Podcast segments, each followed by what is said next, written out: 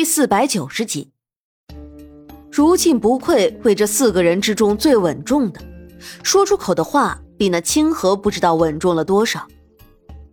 苏月心的唇边扬起一抹轻笑：“你是个懂事儿的，不过……”苏月心看了一眼清河，我希望你能管好你下面的这些人，不然的话，我可就要拿你开刀了。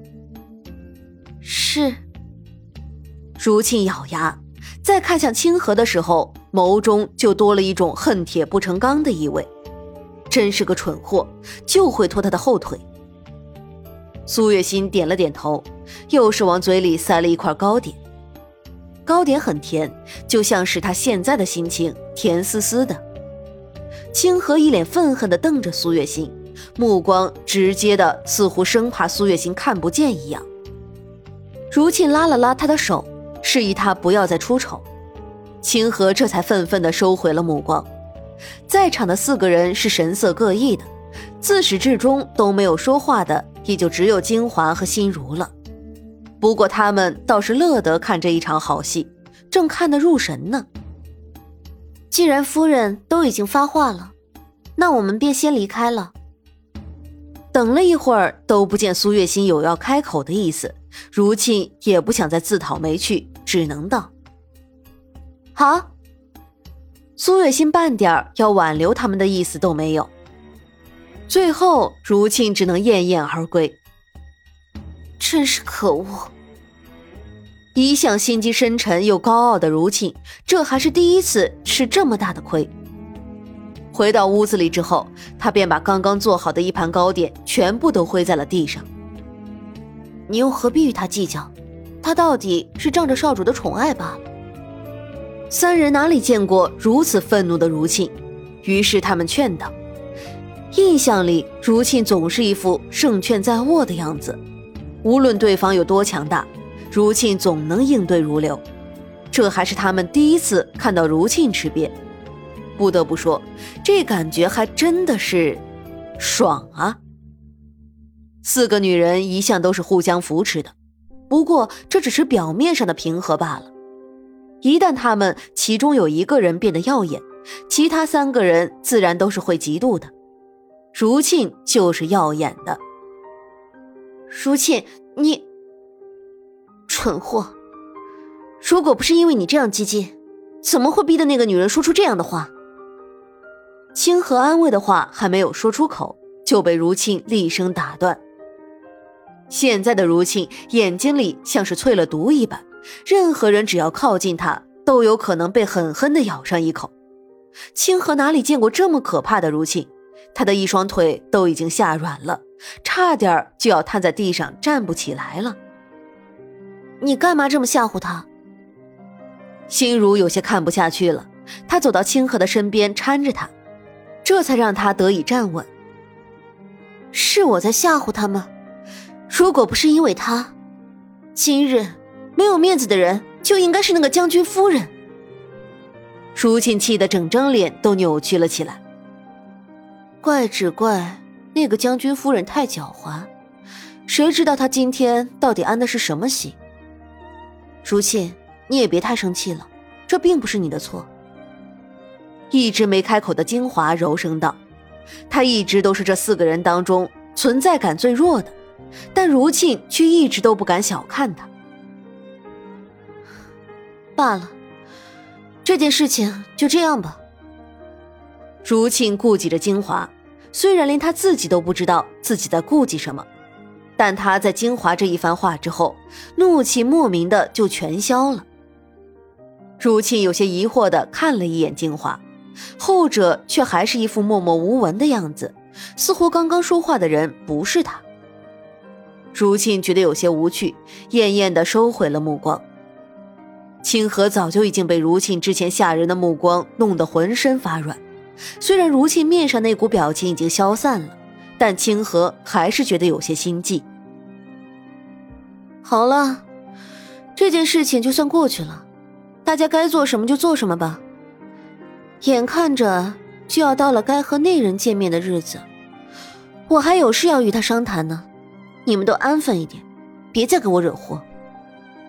如沁瞧见清河那吓得腿软的样子，心里不由嗤笑一声，随后对着几人说道：“是。”几个人异口同声道。于是如沁便出去了。对于如沁要去见的那个人，苏月心也是很好奇。至于他是怎么知道的这件事，苏月心收到了一张匿名的纸条，上面写着如沁将要去见一个神秘的人物的事。他的手指有一下没一下的敲打着桌面，嘴角还噙着一抹淡笑。夫人，这是……苏月心并没有防着如意，所以纸条上的内容自然也被如意收入眼中。看来。这从南疆来的四个人，并不像他们表面上表现出那样的众志成城呢。这不，就开始起内讧了。苏月心轻笑着，眸中还划过一抹深思。对于这张字条到底出自谁的手，他也有些琢磨不透。今日他仔细观察过那几个人，对于他们的身份，苏月心有了大致的了解。不过，那一直没开口的人。却是最让苏月心头疼的。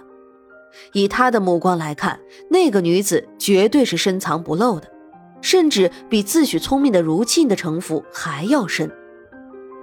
今天那个一直站在后面不曾开口的女子，是不是叫金华？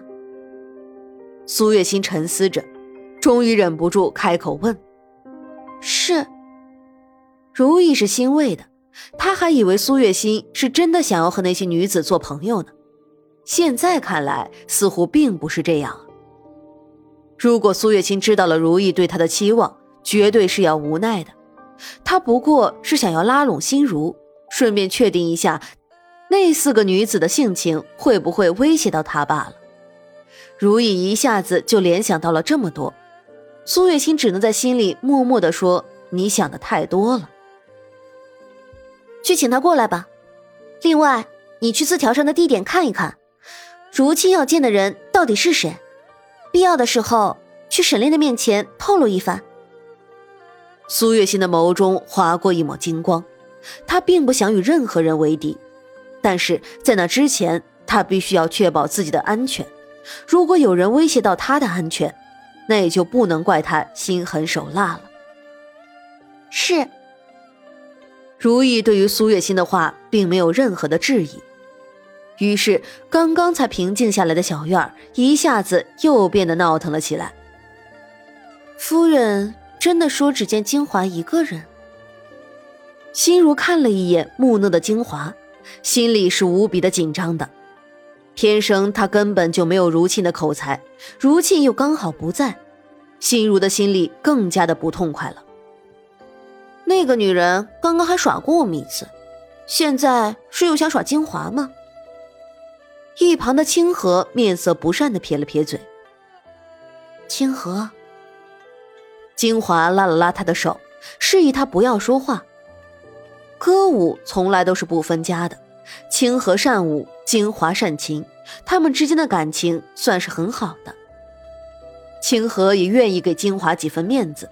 所以他只是撇了撇嘴，却没有再说话。既然夫人想见我，那我便去就是了。只是不知夫人到底为何要见我呢？金华的声音柔柔弱弱的，若是忽略他眼底那抹淡漠疏离的神色，看着倒像是个人畜无害的女子。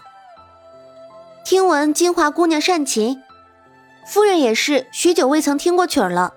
将军府中烦闷，还请金华姑娘为夫人弹奏一曲。